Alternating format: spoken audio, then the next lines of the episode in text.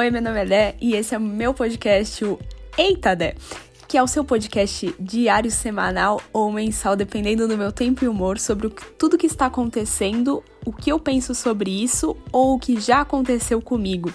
Não que alguém tenha interesse ou tenha me perguntado, mas quem sabe você aproveita. Abre uma cerveja e dedo no play.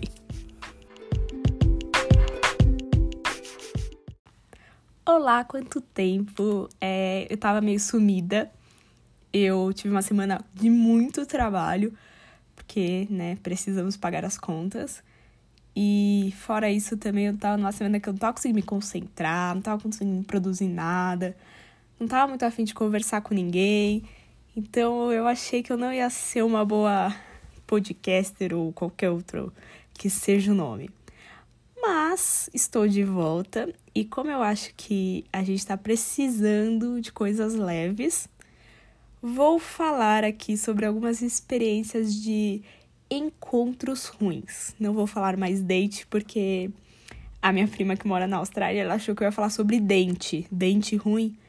E ela ainda fez uma piadinha de tipo, ai, não fala sobre o meu, hein, que eu te mato. Então vamos mudar para encontros ruins.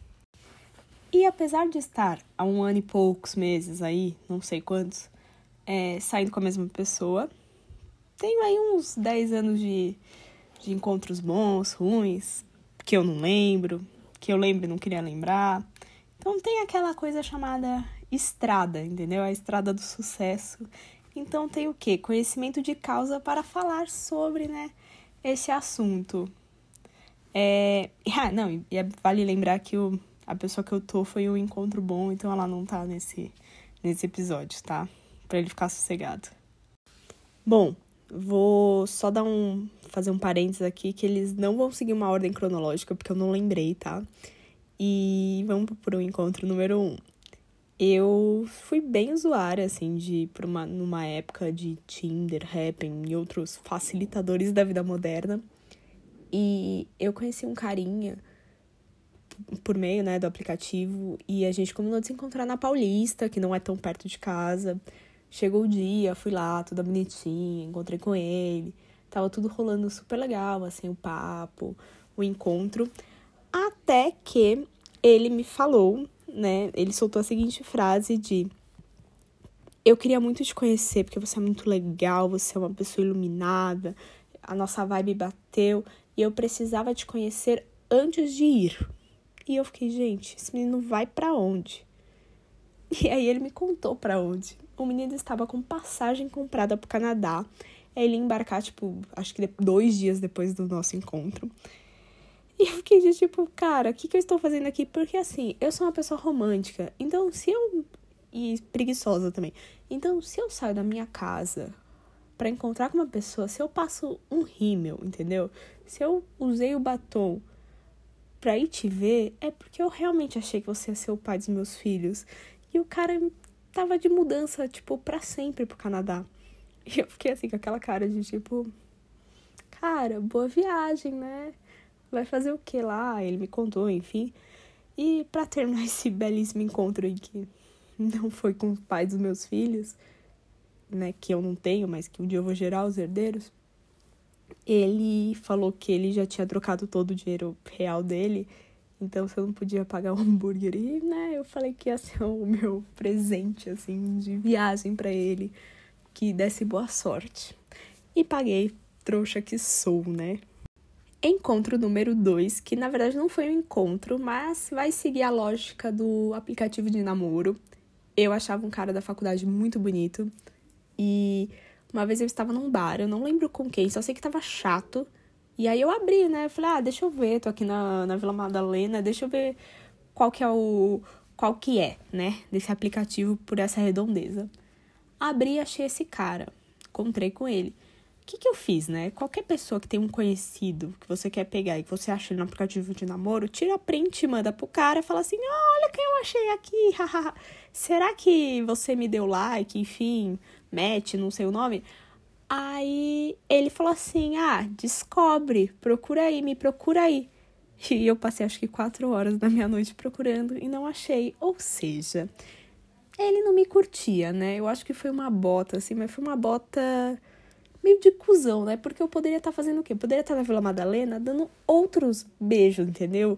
Procurando, dando outros matches, outros likes, mas não, fiquei lá eu só arrastando, procurando o bendito que nunca apareceu. Então eu, eu gostaria de mandar ele para aquele lugar, mas já superei, né? Tudo tem um, uma razão e um porquê.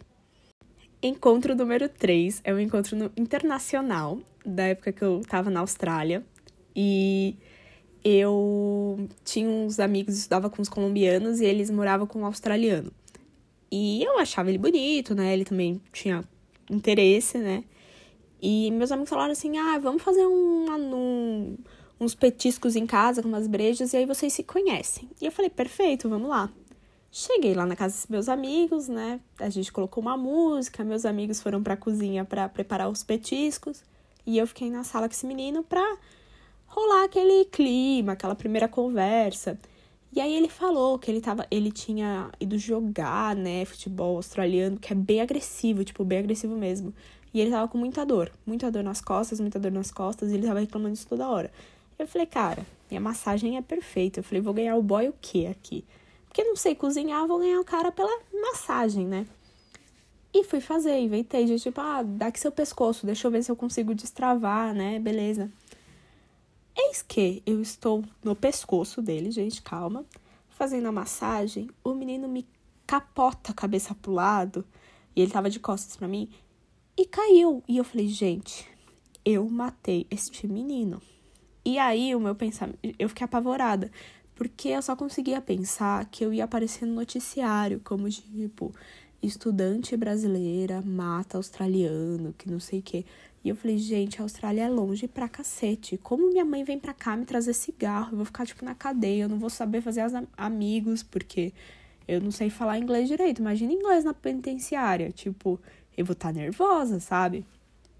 E a minha reação foi enfiar, tipo, o dedo perto do nariz dele para ver se ele tava respirando. E ele tava, e ele me achou meio doida.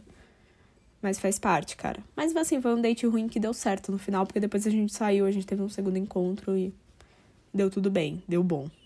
E para finalizar, é, foi uma história da época de faculdade. Não foi primeiro encontro, foi acho que um terceiro ou quarto, não lembro na verdade. E o cara, eu lembro que ele virou para mim e falou assim que ia me levar para um lugar em que ele gostava muito, um dos lugares dele, assim, um dos prediletos restaurantes dele de São Paulo. E eu falei, ah, beleza, vamos que vamos. Só para contextualizar, que eu sou uma pessoa que, assim, eu trabalho e então eu acho super justo que a gente sair com uma pessoa e cada um pagar metade, entendeu? Ou cada um pagar. Enfim, na verdade eu nem sou daquelas de tipo, ah, você consumiu isso, pague. Vamos na metade, entendeu? Um dia eu consumo mais, um dia você consome mais e funciona e tá tudo certo. Mas a gente tem que ter o quê? Aquela coisa chamada bom senso para saber que, né, às vezes eu ganho bem, a pessoa não ganha tão bem, às vezes a pessoa ganha bem, mas eu também não ganho tão bem. E tá tudo bem, é da vida. É, esse menino ele não teve muito esse bom senso. E a gente foi num restaurante extremamente caro aqui de São Paulo. É, ele pediu vinho. É, pra gente, tudo bem, eu bebi também, né? Não vou me fazer de santa, bebi vinho. Mas, e, olha, eu romântica, achei que ia ser pedido em namoro. Não foi pedido em namoro. Quando chegou a conta, ele perguntou se eu ia passar no crédito ou no débito. E eu só pensei em quanta louça eu ia ter que lavar para pagar aquela conta.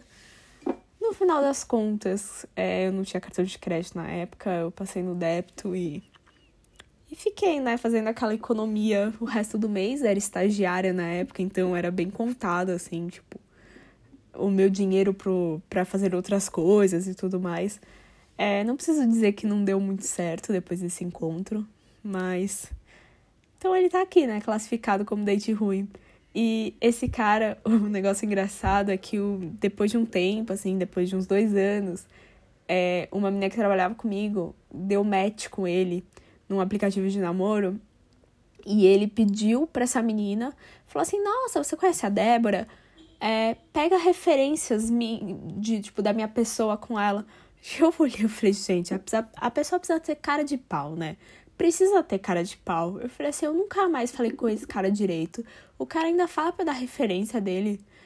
Mas eu ocultei essa história, assim, tipo. Falei delicadamente, não contei a história em si, né? Mas também não deu certo com a menina. Não sei o porquê, né? Aí a gente tem que perguntar pra ela em outro episódio. Mas é o que Clarice Lispector já dizia: quem nunca teve um encontro ruim, que atire a primeira pedra, né? Então é isso e até a próxima.